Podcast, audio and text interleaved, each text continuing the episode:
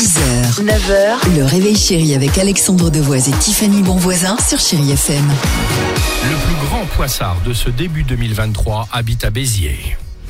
Réveil chéri, breaking news. C'est l'incroyable histoire du jour. Attention, la semaine dernière, un jeune homme de 22 ans est condamné à 18 mois de prison avec, euh, j'allais dire sursis, mais après une grosse boulette. Aujourd'hui, il est emmené par les policiers en prison. Sauf que devant les portes du pénitencier, il arrive à échapper à la vigilance des forces de l'ordre. Il s'évade Il arrive à retirer exactement ses menottes et il arrive même à s'enfuir. Aussitôt, il court jusqu'à une route nationale, certes pas très loin, mais il disparaît encore plus vite.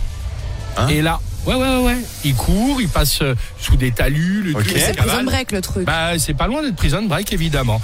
Et soudainement, il décide de faire du stop. Miracle, en quelques minutes, une voiture s'arrête, le fait monter, évidemment, sauf qu'à l'intérieur, pas de chance, des flics de la BAC en Non. civil.